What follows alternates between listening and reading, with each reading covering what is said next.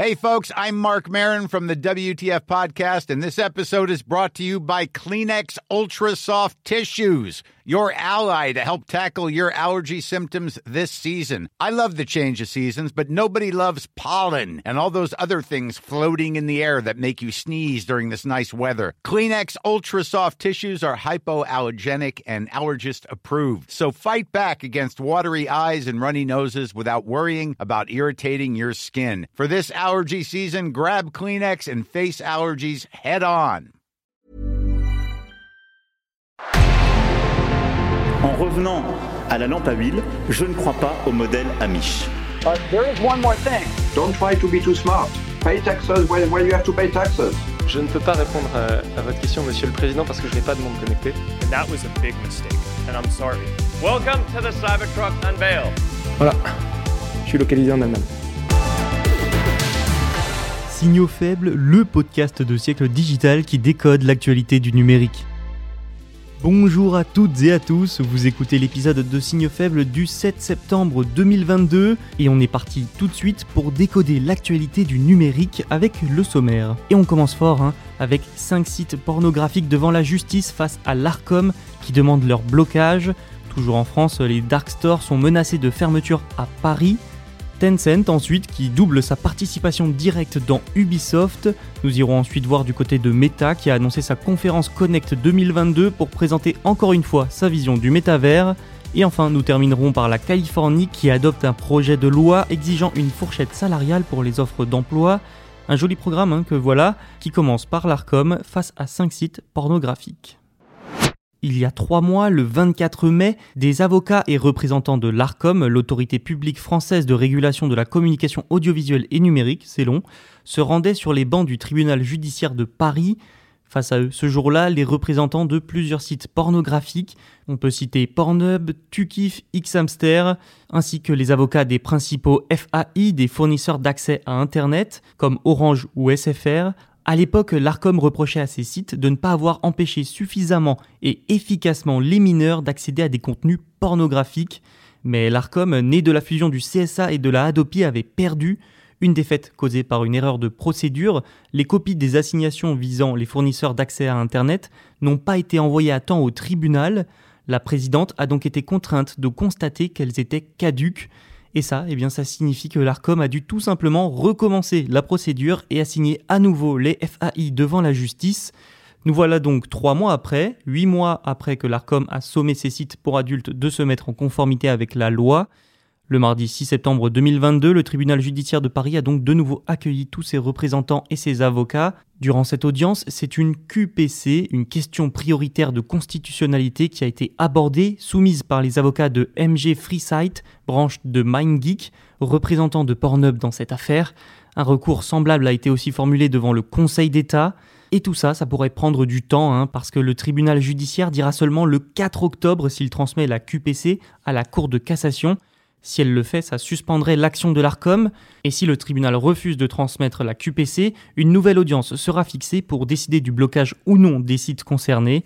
Depuis une loi du 30 juillet 2020 contre les violences conjugales, les sites avec du contenu pornographique ne peuvent plus seulement proposer un simple encadré demandant aux utilisateurs de confirmer avec un simple clic s'ils ont l'âge de consulter le site. Le problème, c'est que ce système était majoritaire dans l'industrie, donc la majorité des sites pornographiques ont ainsi été mis dans l'illégalité. Voilà pourquoi l'ARCOM les a signés en justice maintenant. Tout le problème aujourd'hui réside dans le fait que l'Assemblée nationale n'a pas donné de ligne directrice sur la façon de contrôler l'âge après ça. Certains mettent en avant qu'un contrôle accru de l'âge des internautes posera problème du point de vue de la sécurité des données personnelles. La CNIL a d'ailleurs avoué dans un rapport qu'il n'existait pas aujourd'hui de solution miracle, tout en expliquant que de meilleures solutions temporaires toutefois existaient. Les avocats de l'ARCOM et ceux des sites pornographiques se sont donc affrontés sur ce point durant l'audience de mardi. Et tout ça, c'est une première en France.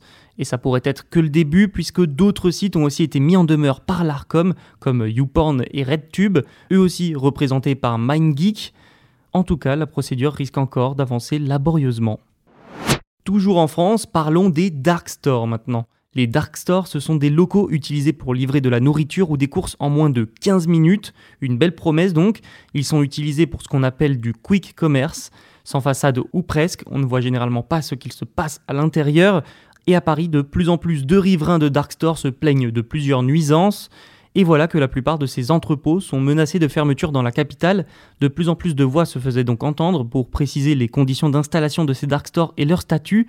Une journée de concertation a donc eu lieu avec des associations, des élus parisiens et de la métropole, au ministère chargé de la ville et du logement. À l'issue de la réunion, la ministre déléguée chargée des PME et du commerce, Olivia Grégoire, et le ministre délégué à la ville et au logement, Olivier Klein, se sont exprimés. Les dark stores seront donc dorénavant considérés comme des entrepôts et uniquement des entrepôts. Un texte réglementaire donc devrait instituer tout ça dans les prochaines semaines. Il obligera les leaders Gorillaz, Getir et Flink à se mettre en conformité parce que oui, plusieurs dark stores seront donc dans l'illégalité. Alors pourquoi exactement? Eh bien parce qu'ils se sont installés dans des locaux qui, selon le plan local d'urbanisme, ne peuvent pas servir d'entrepôt. Les dark stores qui ne seront pas en conformité risquent une amende plafonnée à 500 euros par jour et 25 000 euros par local jusqu'à leur fermeture. Ils devront se relocaliser dans des locaux éligibles au centre de logistique urbaine. À Paris, ça peut être par exemple dans des entrepôts vides ou même des parkings désaffectés en sous-sol. Sinon, c'est direction la banlieue. Mais dans tous les cas, le concept basé sur la livraison en 15 minutes maximum est fortement remis en cause. C'est donc tout le modèle économique des dark stores qui risque d'être déséquilibré. Des nouvelles d'Ubisoft et de Tencent ensuite. Alors si vous ne le saviez pas, Tencent est actionnaire du studio de jeux vidéo Ubisoft, à l'origine notamment des sagas Assassin's Creed. Le géant chinois participait lui à hauteur de 4,5%. Oui, mais ça, c'était avant, avant qu'un nouvel accord ne soit passé avec la famille Guillemot, propriétaire et fondatrice d'Ubisoft. Tencent monte ainsi sa participation à 9,99%, c'est très précis. Cet accord intervient dans un contexte particulier dans le secteur des jeux vidéo. L'industrie fait face depuis plusieurs mois à une vague de rachats, comme celui d'Activision Blizzard par Microsoft, pour ne citer que lui.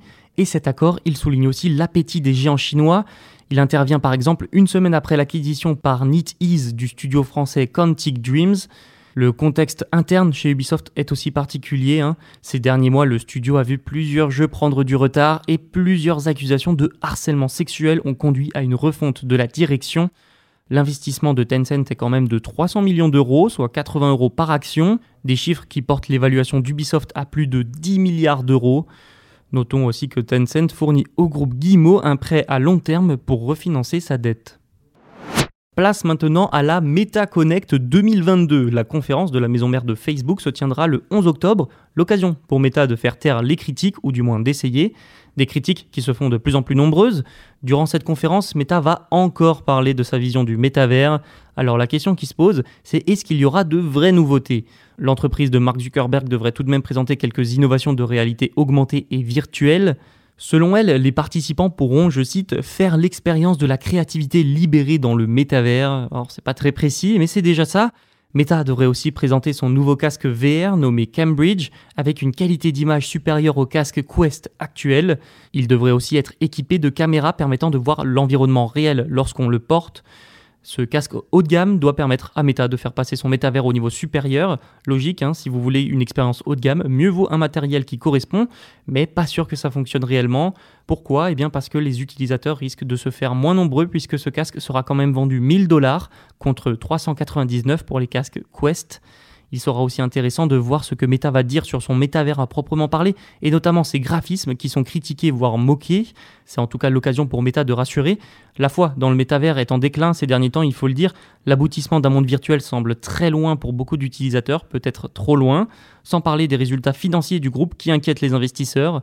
Les revenus publicitaires sont en baisse, son chiffre d'affaires a reculé pour la première fois alors que les dépenses pour développer un métavers, elles, bah, elles explosent. On suivra en tout cas les éventuelles nouveautés sur siècledigital.fr. Et pour terminer, allons en Californie. Les législateurs californiens ont adopté un projet de loi visant à promouvoir l'équité salariale. Alors comment? Eh bien en obligeant les employeurs à afficher des fourchettes salariales dans les offres d'emploi. Le projet de loi exigerait, je cite, qu'un employeur de 15 employés ou plus inclue l'échelle salariale d'un poste dans toute offre d'emploi. Les entreprises seraient aussi obligées d'inclure le taux horaire médian et moyen pour chaque origine ethnique et sexe dans leur rapport sur les données salariales fournies à l'État. Si le gouverneur de l'État, Gavin Newsom, valide le projet avant le 30 septembre, alors ce projet sera transposé dans la loi. Le Colorado, lui, a adopté une loi similaire dès 2019, mais certaines entreprises ont réussi à contourner la règle en n'offrant tout simplement pas certains postes aux habitants du Colorado. Un problème que pourrait donc connaître la Californie, qui fait déjà d'ailleurs face à la pression de plusieurs groupes de lobbying. L'un d'entre eux estime que rendre public ces données salariales est difficile, sinon impossible, et pointe le fardeau administratif qu'entraînerait cette loi, une loi qui n'est peut-être que la dernière en date d'une longue liste à venir. La gouverneure de New York, par exemple, Katie Hochul, j'espère que ma prononciation est bonne, va probablement signer une loi similaire sur l'équité salariale. Merci d'avoir suivi cet épisode. Vous pouvez retrouver les autres sur les plateformes de streaming et sur siècledigital.fr. Nous, on se retrouve demain. À bientôt. When you make decisions for your company, you look for the no-brainers. And if you have a lot of mailing to do, stamps.com is the ultimate no-brainer. It streamlines your processes to make your business more efficient, which makes you less busy. Mail checks, invoices, legal documents, and everything you need to keep your business running with Stamps.com.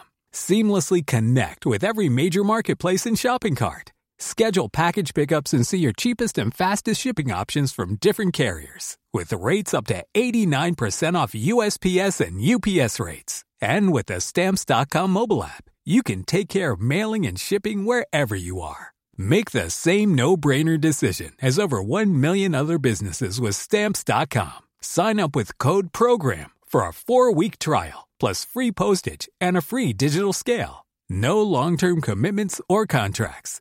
That's stamps.com. Code program.